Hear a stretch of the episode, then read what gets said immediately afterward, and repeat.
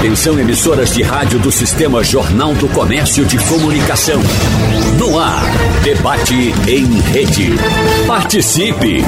Rádio Jornal na internet. www.radiojornal.com.br Eita, tinha gente que estava no quase normal, gente que estava no normal há muito tempo e agora vem essas preocupações.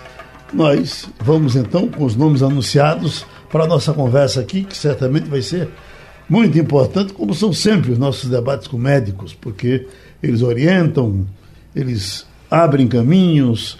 Cíntia, é, é, é que primeiro apareceu por aqui, olha o negócio, a, a vai cobrir de novo. Foi você, né? E a, a, o que mais a gente escuta é a gente dizer, aqui tem um, aqui tem dois. Com um lado, me parece que positivo, é, é, não tem ninguém morrendo. Pois é, bom dia, Geraldo. Você já está de máscarazinha? Estou de máscara, né? Porque a gente está vendo aí cada vez mais, né? Quando a gente acorda de pela manhã, aí é um caso positivo, um caso positivo mais próximo, várias pessoas, né, positivando. Mas o que eu acho que a gente vem trazer aqui é o seguinte, né? É o momento da gente é, ficar atento, né? Ficar prevenido, mas quem tiver com as doses em atraso e nossos convidados hoje vai falar bem sobre isso, deve procurar aí fazer as suas doses de reforço, porque a gente tá não é só Pernambuco, não é só Recife, a gente está vendo aí é, a Covid numa nova onda em vários países aí pelo mundo, na Europa, Estados Unidos, então vale realmente a gente ficar atento nesse momento. Uhum. Vamos trazer logo o doutor Demetrio, que está tá à distância, fica mais fácil a gente aqui no frente a frente, não é, doutor Eduardo? Ah, ah, doutor Demetrios, ah, o senhor é infectologista, o senhor é do Oswaldo Cruz também, não é? é eu não, não, não escutei, Geraldo, desculpe. O senhor, o senhor é também do Oswaldo Cruz, não é isso? Exato, exato. Também sou do Oswaldo Cruz. Uhum. Olha, o que a gente viu da outra vez foi que a, a, a, Covid, quando chegou, ela bateu de princípio nos médicos, nos enfermeiros. Eu lhe pergunto, aqui na televisão, aqui na rádio, tá uma dona. Wagner, por exemplo, está de Covid. Né? Eu estou aqui é, ganhando o dinheiro dele. Aí eu lhe pergunto, uh, uh, com relação à classe médica, uh, ela, ela, está sendo tão atingida quanto estamos nós todos por aqui? Bom, é, antes, obrigado pelo convite. Obrigado. Em participar desse programa.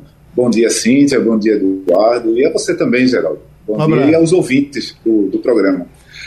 É interessante que todas as ondas elas se comportam mais ou menos com a mesma da mesma forma.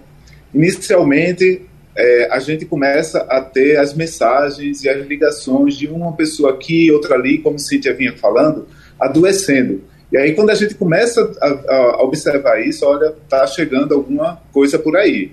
E não foi diferente, né? Então, colegas médicos é, ou de outras, é, outros, outras categorias da saúde também adoecendo. E uma coisa que chamou muita atenção nas últimas duas semanas número de casos confirmados dentro do próprio Oswaldo Cruz, de hum. pacientes que estavam internados por outro motivo, e aí começaram a apresentar uma síndrome gripal quando foi feito o, o exame, veio positivo. Isso até porque a gente tem o, os visitantes né, e os acompanhantes desses pacientes que circulam tanto fora do hospital e levam a Covid para dentro do hospital também. Então, uhum. isso a gente começou a perceber e aí veio essa explosão de número de casos.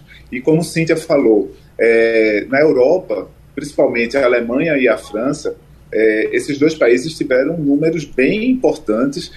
Na, na, na, no último informe da OMS, na semana passada, é que eles começaram já a diminuir. E aquele comportamento que a gente vê também, é, já viu em outras situações em que essa explosão acontece primeiro na Europa e nos Estados Unidos para depois chegar aqui na América Latina e no Brasil especificamente.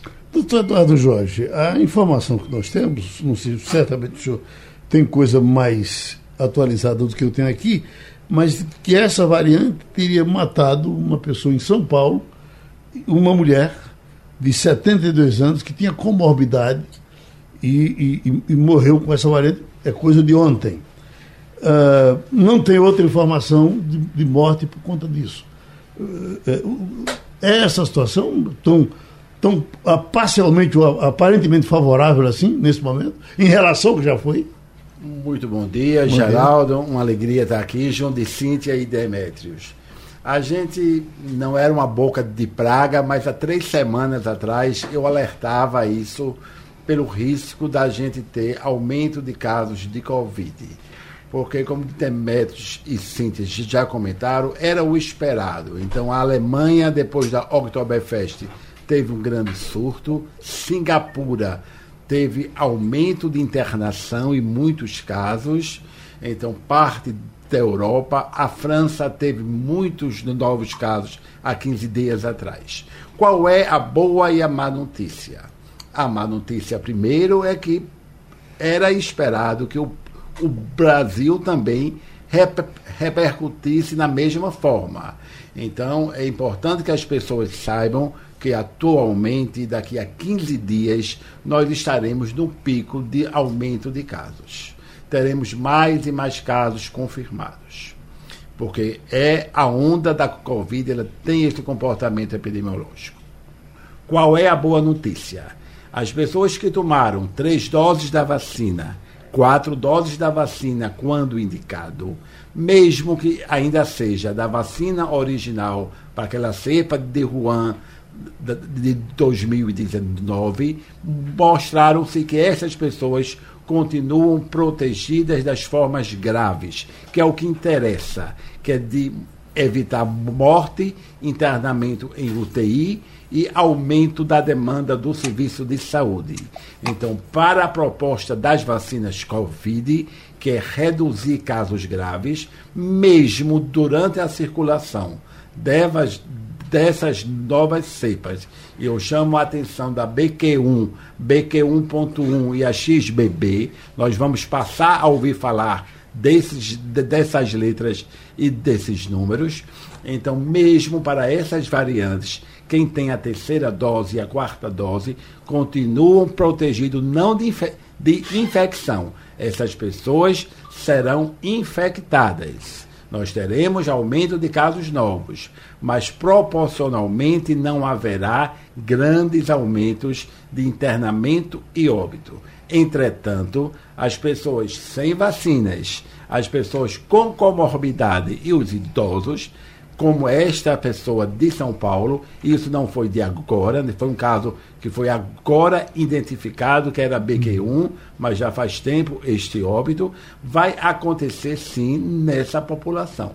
Por isso que a gente tem que ficar atento. Nós não queremos retrocesso, não queremos mandar as pessoas ficarem de novo trancadas em casa, mas as pessoas têm que ter o seu a sua avaliação individual de risco. Então, as pessoas acima de 60 anos, eu diria, de 65 pelo menos, as pessoas com comorbidade, está tá na hora de, se já passou quatro a seis meses da sua última dose, provavelmente a proteção já está diminuída, elas precisam sim voltar a usar máscara, ter mais precaução. Deixa eu fazer uma pergunta uma consulta, uma coisa pessoal, espero que também. Também outras, tenho uma consulta. outras, outras pessoas eh, se beneficiem com essa mesma pergunta. Veja, eu tomei a primeira, tomei a segunda, tomei a terceira, tomei a quarta. Depois da quarta, eu uh, fui contaminado de forma absolutamente assintomática. Eu fui, fiquei até melhor do que, uh, do que estava antes. E aí essa quarta, é, é, é, essa que, Covid que eu tive, valeu por uma quinta dose? Valeu. Hoje a gente sabe que a melhor combinação epidemiológica é tomar as três, a quarta dose para quem é indicado e ter tido a doença essa pessoa que tem esta combinação, teve a doença e tomou as vacinas, ela está mais protegida das formas graves. Isso não significa uhum. que se essa pessoa tiver um fator de risco importante, for um paciente comprometido, um transplantado, ela não faça um caso grave. Uhum. Mas a gente está muito mais preocupado hoje, Geraldo, é com a baixa cobertura da terceira dose. Menos de 50% das pessoas elegíveis no Brasil tomaram essa segunda dose. Então, só Piauí e São Paulo que estão com coberturas adequadas da terceira dose. Quarta dose, 20% da população elegível tomou. Então, a gente faz um apelo a essas pessoas para reduzir a circulação do vírus dessa cepa ômicro, dessa subvariante ômicro, provavelmente que já está circulando e muito no Brasil, eu acredito. Essas pessoas que não tomaram a terceira, que não tomaram a quarta dose, elas têm o dever da sua proteção individual, mas especialmente da proteção coletiva do seu irmão, do seu vizinho, da sua comunidade. Pronto, Cíntia? Pois é, vou fazer uma consulta aqui que eu tenho certeza que muita gente também tem essa dúvida. Eu tomei a minha quarta dose em junho, já se passaram aí os meses aí que o senhor falou, né? Quatro, cinco, seis meses. E seria... E teve a Covid, né? Pois é, eu tive a Covid no, no comecinho, começo. né? Uhum. Lá no começo. Fui internada, compliquei. A minha dúvida é, seria um momento da gente acelerar essa quinta dose, de se chegar para aplicar uma quinta dose nessas pessoas em que já tomaram a quarta dose há quatro, cinco, seis meses. E eu tenho outra pergunta também. Se a gente tivesse aqui a vacina bivalente da Pfizer, seria a gente viveria essa nova onda de uma forma menos severa? Como sempre, eu digo sempre a verdade. Então, Vamos o ideal lá. era a gente ter a vacina bivalente. Há um mês atrás, as evidências que comparavam a vacina bivalente, que é a cepa original mais a BA5 da, da Ômicron, nós não tínhamos certeza será muito melhor a bivalente. Hoje, cada dia que passa, os trabalhos vão chegando e comprovando que a vacina bivalente ela dá uma proteção maior para, para estas cepas que atualmente estão circulando.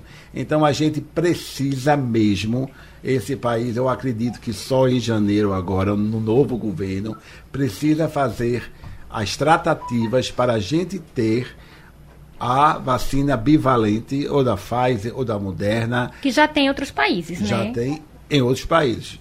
Estados Unidos, Europa. Então, e aí sim, Cíntia, quem já passou de quatro a seis meses precisaria tomar uma quinta dose. Hoje, Brasil, novembro de 2022, o meu apelo é: vamos aumentar a cobertura de quem está aí, de quem tem vacina e não tomou a sua terceira e a sua quarta dose. Não podemos, entretanto, esquecer dessa possibilidade que seria importante a gente ter a vacina sim, a bivalente, e começar a imunizar com quinta dose dose às pessoas que já faz quatro a seis meses da sua última dose. Doutor Demetrios, os sintomas, o senhor que está aí na, na luta, inclusive está no hospital agora, os sintomas dessa que está chegando agora são os mesmos sintomas da, da, das outras? Quer dizer, Cíntia estaria, que teve com, com mais gravidade,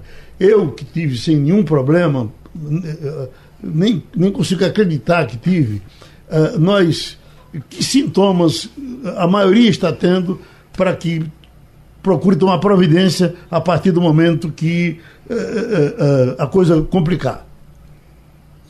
Na verdade, o grande problema é que são sintomas respiratórios, como qualquer outro vírus é, que comprometa o trato respiratório.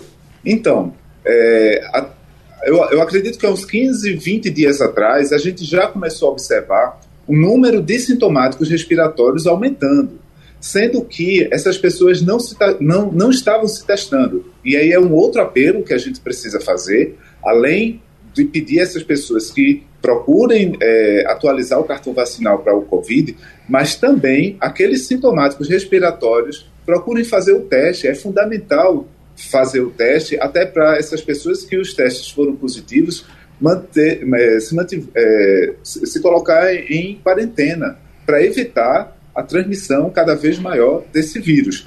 Então, a sintomatologia, principalmente quando começou a circulação da Ômicron aqui no Brasil, em, é, em janeiro né, do, desse ano, a sintomatologia era uma sintomatologia muito, muito mais semelhante a um resfriado, a uma gripe, que com muita dor de garganta, com muita congestão nasal, menos tosse. Tinha, algumas pessoas tinham tosse, mas era muito do trato respiratório alto. E associado a isso, a questão da vacinação, que já vinha aumentando, então a gente tinha quadros realmente com uma, bem mais leves do que, do que foram os, os meses precedentes. No entanto, com essa variante, eu também acredito que seja é, é, a Q1 que esteja circulando, a, a, a, apesar de não termos ainda a identificação dela aqui em Pernambuco, mas é, o que a gente vem observando também é o mesmo padrão de sintomatologia: muita congestão nasal, muita dor de garganta, é, febre, mas nada que, que coloque em risco o, o paciente. Então, o mais importante é, teve sintoma respiratório, procura fazer um teste, seja teste de farmácia, seja um teste rápido nos, nos postos de coleta ou no laboratório mesmo, porque é fundamental quebrar essa via de transmissão. Então, as pessoas precisam ter realmente muita consciência sanitária nesse momento. Doutor e Demetrio, não negar doutor, uma doença. Doutor Demetrio, uma urgência aqui agora, que eu estou vendo aqui com a maior surpresa.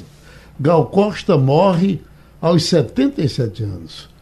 Nós não tínhamos nem conhecimento de que ele estivesse doente, né? E fazendo show, cantando, vamos procurar as causas, mas nesse momento ela aparece ali do telão cantando e a manchete. Gal Costa morre aos 77 anos. Gente que a gente pensa que nunca vai morrer. Pois a morte é, chega para é. todo mundo, né? Isso. Ela é ruim, mas dá para todos, né? Uhum. Agora, pois... deixa eu fazer uma pergunta é, é, cima, não é minha, de amigos que desde cedo me telefonam, pelo menos três já me telefonaram, aproveitando o doutor Eduardo Jorge é também pediatra, esses meus amigos é que os meus netos estão contaminados. Uma de 11 anos, um me parece que de 6, um de 8. É, é, essa, essa, esse, é, essa variante pode pegar mais os, as crianças do que os adultos? Em verdade, as crianças não foram vacinadas suficientemente. Então, nós temos vacina a partir dos três anos, né? Que está em falta em Recife, a Coronavac, não em Recife, está em falta no Brasil. O Ministério não redistribuiu as Coronavac, mas nós temos vacina hoje da Pfizer para de 5 a 11 anos e vacina para os adolescentes acima de 12 anos. Como foi uma população não vacinada suficientemente, nós estamos vendo, junto do influenza, do adenovírus, também casos de Covid em pediatria. Da mesma forma das outras variantes, a maioria dos casos pediátricos são leves, mas tem alguns pacientes que complicam, que internam. Então a gente, quem pode tomar a vacina, é, os acima de 5 anos, os acima de 3 anos que já tomaram a Coronavac, até a, a gente aguardar a regularização, a gente espera muito que o governo regularize e especialmente a expectativa da chegada da vacina para as crianças de seis meses a três anos, que hoje ela está autorizada quando chegar, provavelmente a partir de segunda-feira, só para as crianças com comorbidade, que é um verdadeiro absurdo, já que 50% das crianças que morreram de Covid não tinham comorbidade. Então a gente está na expectativa, lutando, pedindo para que as crianças de seis meses a três anos também possam tomar esta vacina, mesmo as que não tenham comorbidades. Doutor Demetrios, é, doutor Eduardo falou, deu uma previsão aqui, as previsões dele, ele termina sempre aí acertando. E a gente já fica aqui é, atento. Ele falou que daqui a 15 dias a gente vai viver um momento aí de pico de casos de Covid. E aí eu lhe pergunto, né, é, nesse, nesse cenário que a gente está, as medidas é, de proteção, o uso de máscara, por exemplo, vai depender de cada um de nós? Ou é importante as autoridades sanitárias, o governo se posicionar, fazer um chamado para que a população realmente comece a tentar ficar mais atenta, porque a sensação que a gente estava era de que a pandemia, né, acabou, embora a gente sempre, enfim, tomando os cuidados, mas a população em geral a sensação era essa.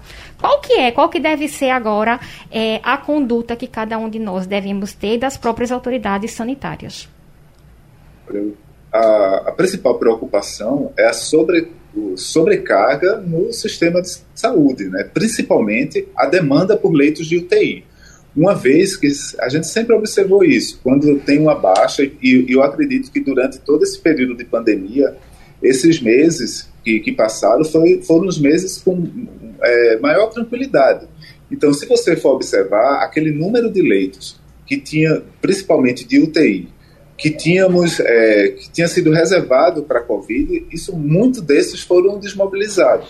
Então, é, tudo vai depender de como vai ser esse comportamento. É extremamente importante cada um ter essa é, conscientização antes até que o governo tome uma, uma medida mais restritiva é, da utilização das máscaras, principalmente em ambientes que essas pessoas vão ter um risco maior, né? ambientes fechados, tipo academia, é, transporte público, é importantíssima a utilização de máscara em transporte público, é, no shopping. Então, ainda não tem uma sinalização para isso, mas certamente vai ter sim, até porque é, quanto mais precocemente a gente tomar uma conduta, é, menos drásticas vão ser condutas tipo o fica em casa, né, entre aspas, que eu não acredito que chegue a esse extremo, mas é, para a gente prevenir essa situação, é importante cada um já começar a fazer a sua parte. Deixa um espaçozinho aqui dos meus amigos doutores para repetir. Morre Gal Costa, uma das maiores vozes da música brasileira, aos 77 anos. Gal Costa morreu na manhã de hoje. A informação foi confirmada pela assessoria de imprensa da artista e a causa é desconhecida. A cantora era uma das atrações do festival Primavera Sound, que aconteceu em São Paulo no último fim de semana, mas teve sua participação cancelada de última hora.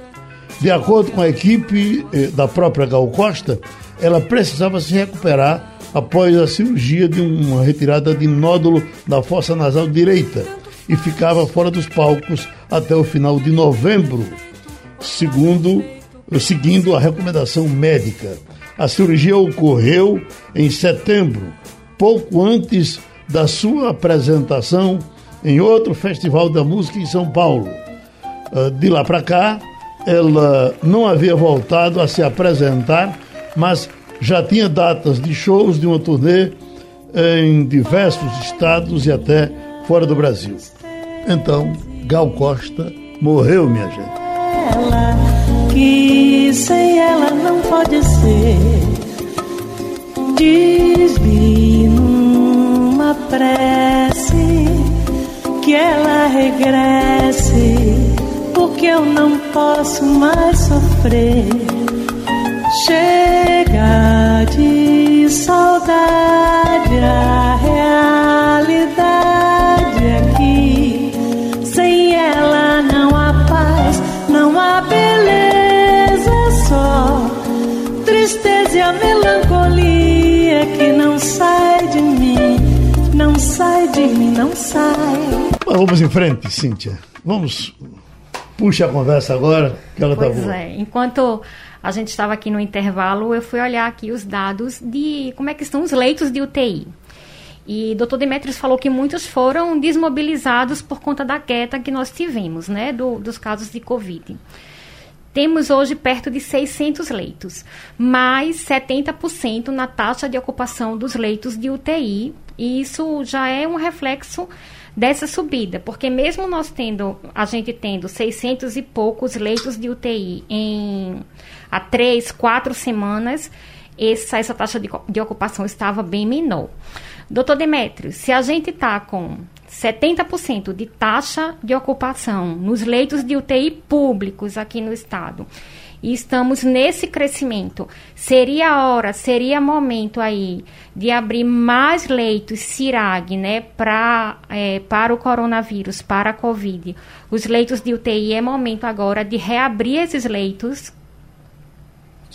Pelo menos de fazer um planejamento, sabe, Cíntia? Até porque é o seguinte, a gente tem que pensar, por exemplo, é, vou dar um exemplo do que aconteceu lá no Oswaldo Cruz nessas duas últimas semanas. A gente, lá no isolamento, onde, gente, onde temos vários leitos para tuberculose, e é o único hospital que tem é, isolamento num, num quantitativo é, necessário para tuberculose.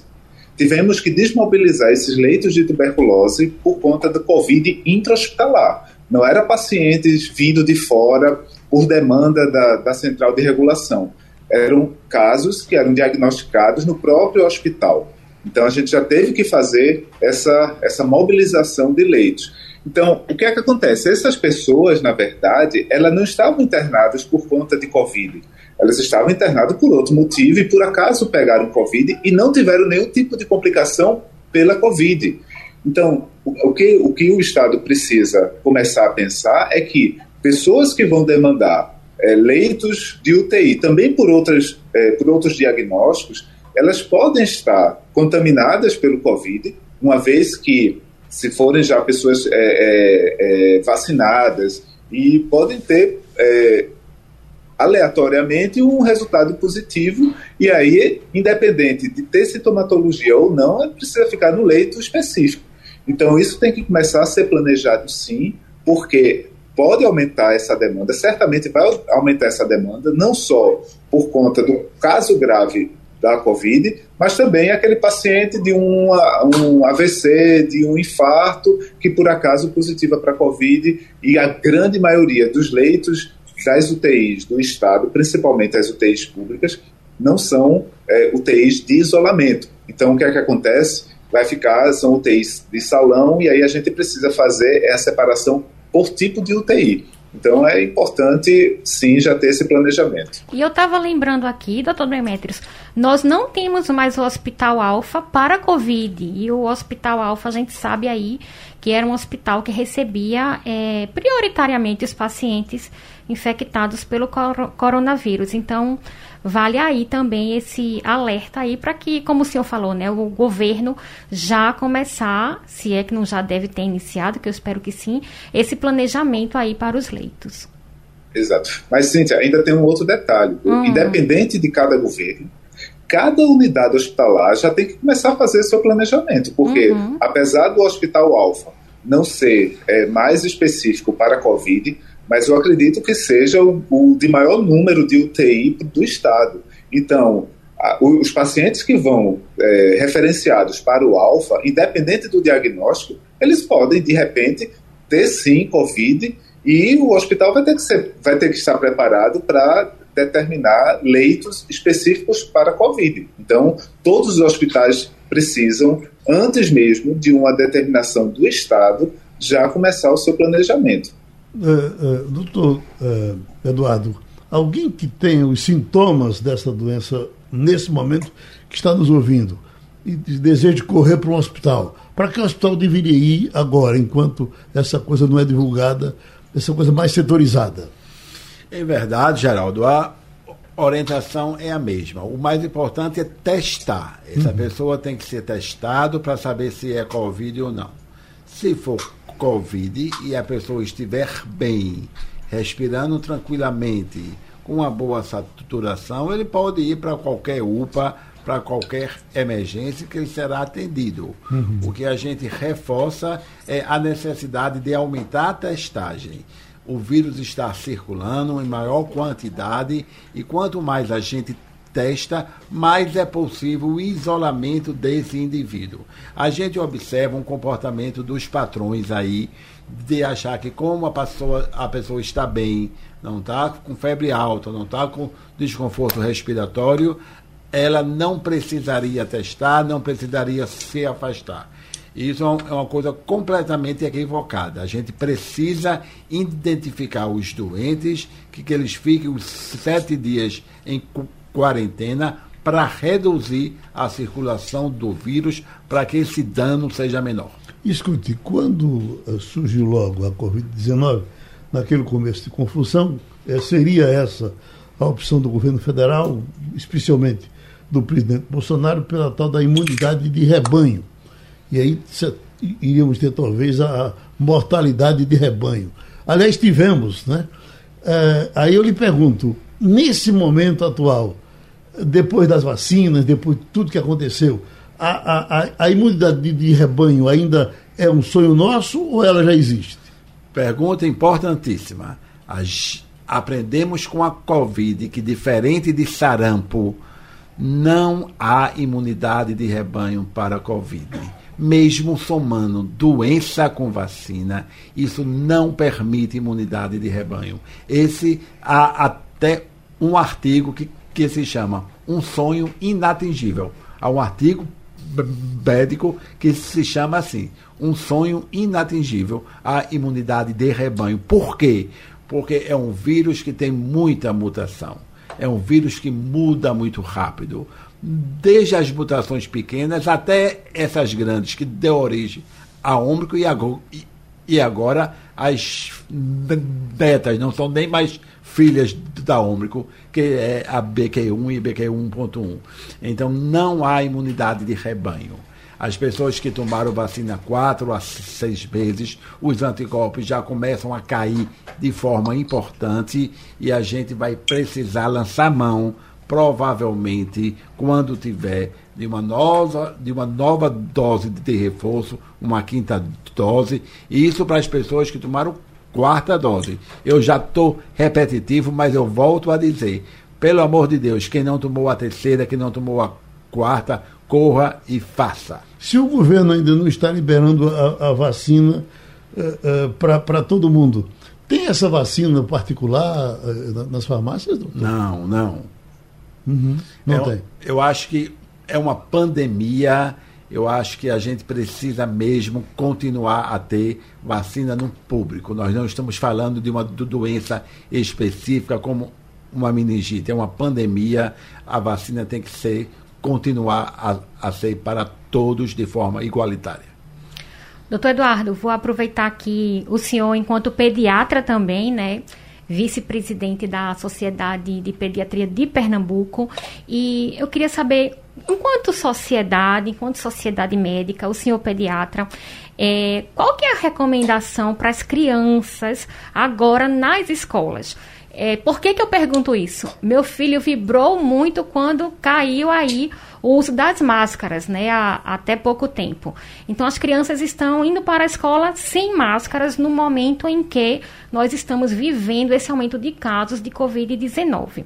Qual que deve ser a atitude? As escolas devem voltar a recomendar é, o uso de máscara, é, deve mudar o comportamento, a prevenção, como é que deve ser isso agora, nesse momento? Ah, os ouvintes que estão ligando para cá pedindo já para fazer essa pergunta já há algum tempo, fiquem sabendo que ela foi feita agora e a gente vai ouvir a resposta. Pois é, porque eu falei hoje, João, coloca a máscara. Ele não foi colocar.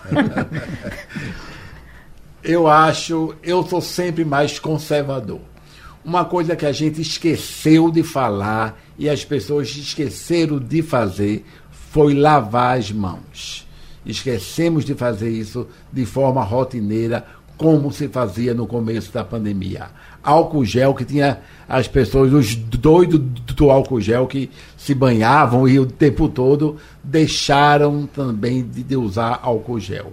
Então, primeira coisa, antes das máscaras, eu queria muito que as escolas voltassem a ter a hora da lavagem da mão, das mãos quando chegassem, no meio da aula, no fim, que voltasse a ter álcool gel e estimular este uso. Uma coisa importantíssima é a ventilação das salas, né? As salas abertas, de preferência, sem ar-condicionado, quando possível, de janelas abertas. E se a percepção que os casos começarem realmente a aumentar nos próximos 15 dias, as aulas estão acabando, mas eu ficaria mais tranquilo que os pacientes asmáticos, os pacientes que tivessem qualquer comorbidade, voltassem sim a usar as máscaras dentro das escolas. Doutor Demetrios, o senhor que tem mais uh, senso de perigo apurado do que eu numa situação dessas, eu estou com, admitindo que eu esteja com um show programado para ir nesse final de semana. Uh, o senhor iria para esse show mascarado, com cuidado e tal, ou preferia ficar em casa com receio de, de ser contaminado? Bom, isso vai depender muito, por exemplo, uma pessoa que, se, se eu não tivesse meu esquema de vacinação completo, se eu já não tivesse tido Covid, é, eu é, e tivesse algum tipo de comorbidade que aumentasse uma, uma situação de gravidade, eu não iria para esse show.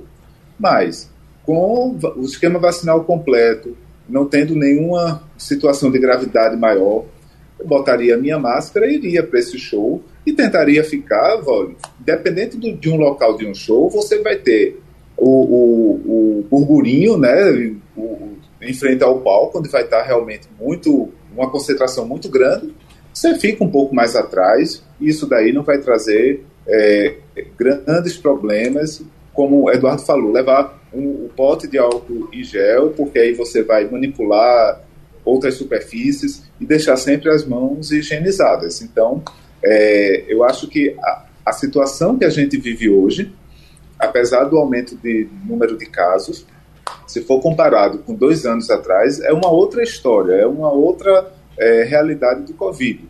É, mas as pessoas precisam tomar cuidado sim.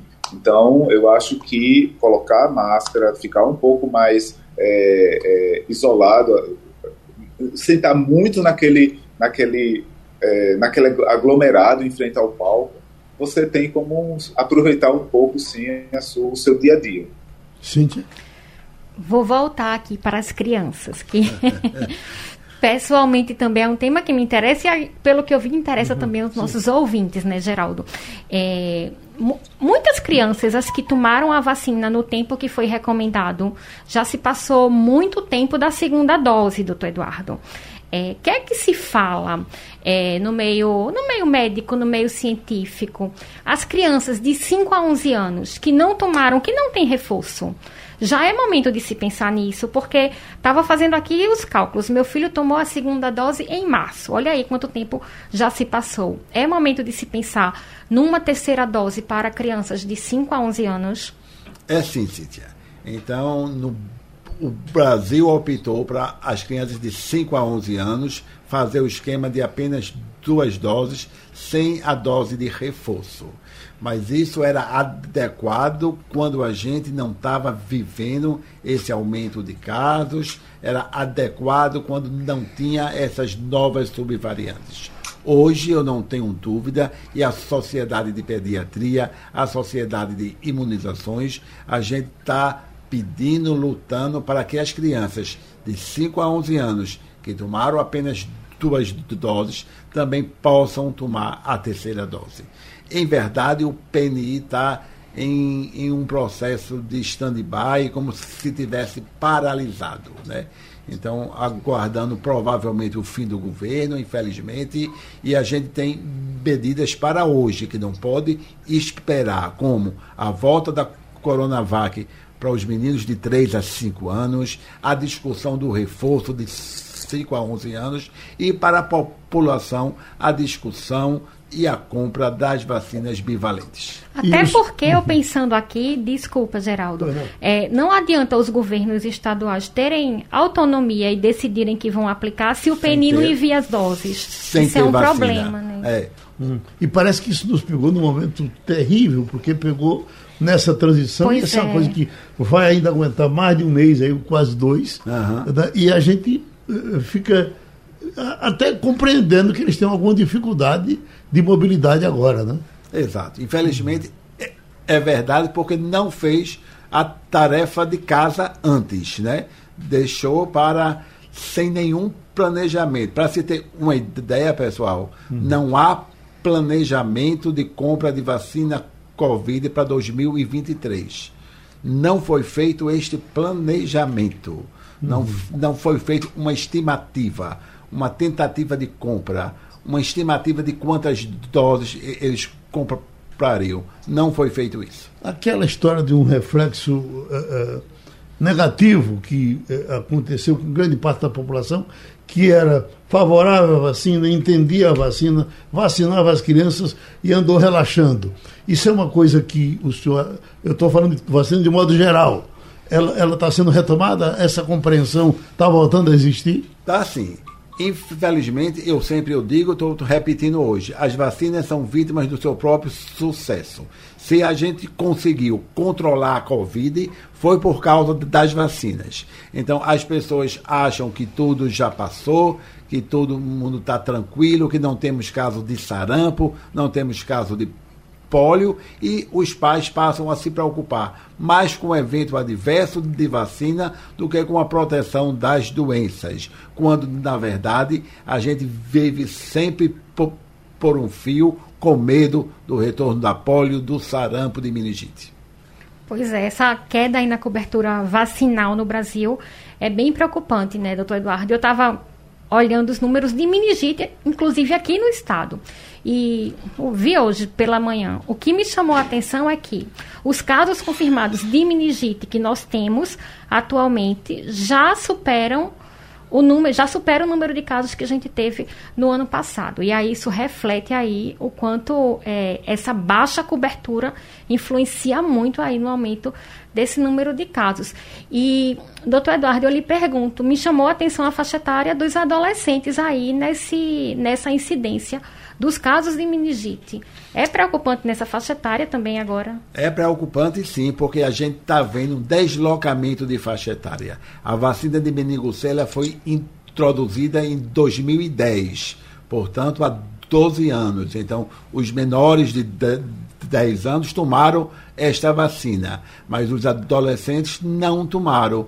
E hoje a gente tem uma vacina melhor do que a Meningo C, a ACWY, disponível para todas as crianças de 9 a 14 anos e a gente não sai dos 40% de cobertura vacinal. Então, você que está ouvindo Geraldo Freire, que é uma multidão de pessoas que admiram esse homem, que estão ouvindo e tem filho de 9 a 14 anos, procure uma unidade de saúde próximo de casa e faça a vacina no seu filho, na sua filha, da ACWY e da HPV. Eu estive conversando com veterinários aqui semana passada, até em cima disso, do que será que esse relaxamento aconteceu com o cachorro também? E ao que parece, muitos pais que relaxaram com relação aos filhos, não relaxaram com relação ao cachorro. Com medo que o cachorro pega a, a a, a molecha dos cachorros, que é aquela que a gente conhece no interior, que ele sai correndo, e diz que o último que ele morde é o dono. E, e, e, e há quem diga que já viu alguém é, é, mordido por um cachorro louco, é, é os sintomas são tão agressivos que o cara se lembra por mais 300 anos nas reencarnações. Então, a vacinação do cachorro permanece em dia, claro, e vacina serve para é, é, é, é, o que temos que fazer. Vamos, é o que nos socorre. Mas uma pergunta que eu lhe faço, faça para o doutor Demetrio, que ele está descansando lá. Essa vacina que estavam falando que surgiria para dengue, já tem alguma coisa que nos aproxime disso? Uh, uh, alguém já, até, já pensa que tem vacina para dengue. Em que situação está isso, doutor Demetrios? Sim, já tem uma nova vacina de dengue que tem uma cobertura muito boa, mas ainda não está é mais uma vacina que deveria estar no serviço é, público, mas ainda não chegou no serviço público. E a gente tem é, atualmente é, a dengue, por conta da Covid, é mais uma doença negligenciada, né? Então, é, vem tendo casos de dengue sim, vem acontecendo óbitos por dengue, e a gente precisa também cuidar, não só do ponto de vista de prevenção é, da população com vacina, mas também por orientação e justamente nesse período que chove, faz muito calor, que é um período que propicia o, o surgimento né, e o aumento de número do Aedes aegypti e, consequentemente, de transmissão da, das arboviroses. Então, é muito importante a gente pensar nessa possibilidade também. Mas aí, olha, mais uma vacina que deve ser incluída e sem condições nesse momento. A morte de Gal Costa é um assunto no mundo todo. Cíntia, o que é está se dizendo aí pelo mundo sobre a morte de Gal Costa, que certamente vai ser o tema do final de semana, inclusive? É, pois é, Geraldo. É muito triste, né? Eu, eu fui aqui acompanhar o Twitter. A gente tem aqui no Twitter quase 50 mil tweets aqui sobre Gal Costa. Vários artistas aqui é, lamentando, Sim. relembrando aqui os destaques de, de Gal Costa. Então, e agora a causa até agora tá todo mundo aqui também, ninguém sabe o que é que, que levou aí a causa, mas é o assunto do momento aqui no Twitter quando eu abri a morte de Gal Costa. Essa música é muito conhecida aqui na rádio porque o nosso Expedito Baracho, que também morreu, fazia questão de cantar essa música. O nosso cantor, doutor Fernando Azevedo, que nos escutam, um pouquinho aí de Gal Costa. Só você, violão, compreende por que perdi toda alegria. E, no entanto, meu pinho, pode crer, eu adivinho Aquela mulher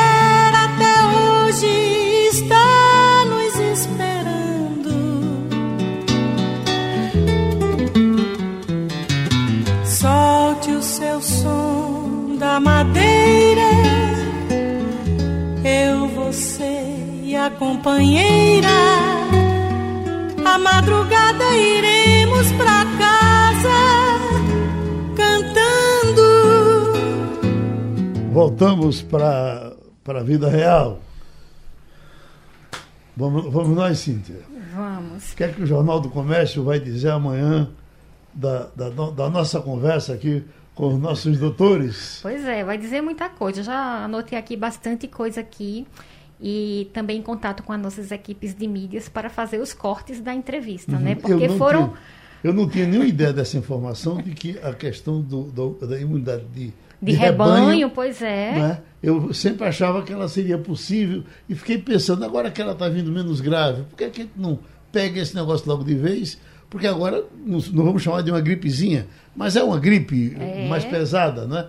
Mas aí já foi dito, para mim, informação definitiva de que ela não, não, é. não, se enquadra nesse, nesse sistema. Eu acabei aqui de receber também uma foto aqui de Diogo Menezes, que ele já recebeu de, da nossa equipe no Dona Lindu, onde tem um, um ponto de testagem. A fila no Dona Lindu está, enfim, bem para o que a gente tinha em comparação. Uhum. Há umas três semanas que não tinha ninguém, né? E a, a fila agora no Dona Lindu está bem, enfim, está bem expressiva. Em outros pontos de testagem, se a gente for também, com certeza, a gente já vai ver essa demanda bem aumentada. E lembrando que pode fazer o agendamento também é, no site da prefeitura, pelo menos prefeitura do Recife, mas só abre às 15 horas o agendamento. Mas você agenda, ah, para fazer o teste, né? O agendamento para o dia seguinte. Uhum. Mas fusão, por exemplo, Dona Lindu é demanda espontânea, chegou já pode fazer. Uhum. Mas aí vai esperar essa fila aí, né? Tem essa fila aí já nos pontos de testagem. Doutor então, Demetrios, esse teste é, é, é, é seguro? Todos eles são, são têm a mesma eficiência? Aprendemos a trabalhar com ele? Na verdade, a gente precisa, se o teste for bem coletado no período certo, aí sim você vai ter, é, é seguro, sabendo que todo teste você tem uma margem de falso negativo, né? Então, isso é que preocupa um pouco. Então, o que é que a gente recomenda? Apesar de que você já vai ter, já pode ter vírus circulando, principalmente vírus na, na, na, nas narinas, já no primeiro dia, o ideal é que o exame seja feito no terceiro dia. Então, se fizer no primeiro dia de sintomas, e ele, ele pode dar positivo, mas se ele der negativo, o, é, seria indicado repetir no terceiro dia de sintomas. Então, e lógico que a maneira como é feito. Né? Então, como é um exame que incomoda, não, não dói, mas todo mundo já fez e sabe que é um incômodo, é desagradável fazer o exame. É, quem for fazer o autoteste, o que se recomenda é que peça para outra pessoa fazer, porque senão não vai colocar o cotonete no local adequado para é, aumentar a chance de positividade do exame. Hum. Então, são os cuidados técnicos que tem que se ter para melhorar essa positividade. Uhum. Doutor Eduardo, quem se afasta hoje do trabalho por conta da Covid-19, estão falando aí em sete dias, que era mais ou menos que acontecia antes. Com essa é, é a mesma coisa? É. Então, a recomendação permanece a mesma, sete dias após o diagnóstico do caso. Uhum. Passados esses três, esses três dias dentro, não conta? É, não. É, é, a partir da confirmação? É a partir da confirmação. Uhum. É a partir da Sim. confirmação. É.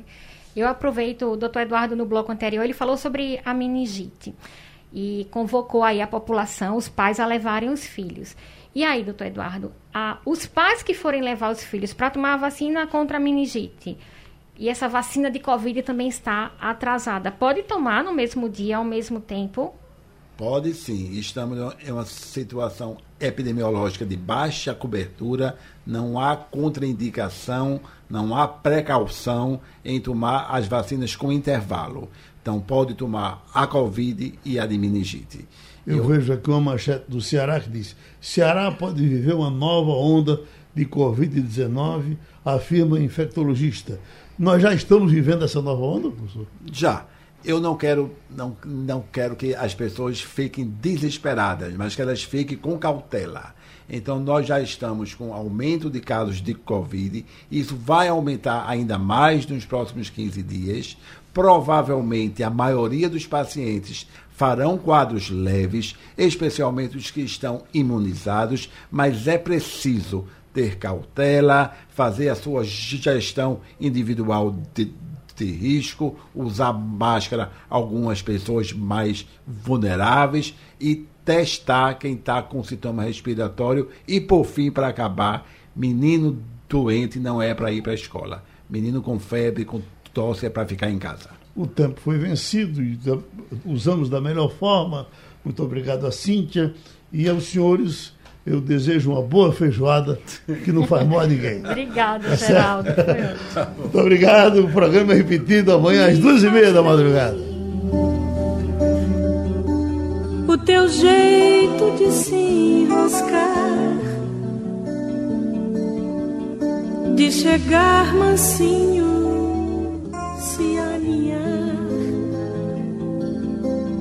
de me fazer teu par.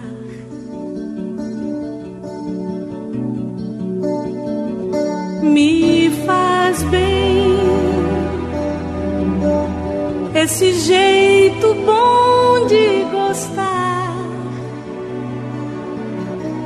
viajar veredas que são mistério maior que o fundo do mar.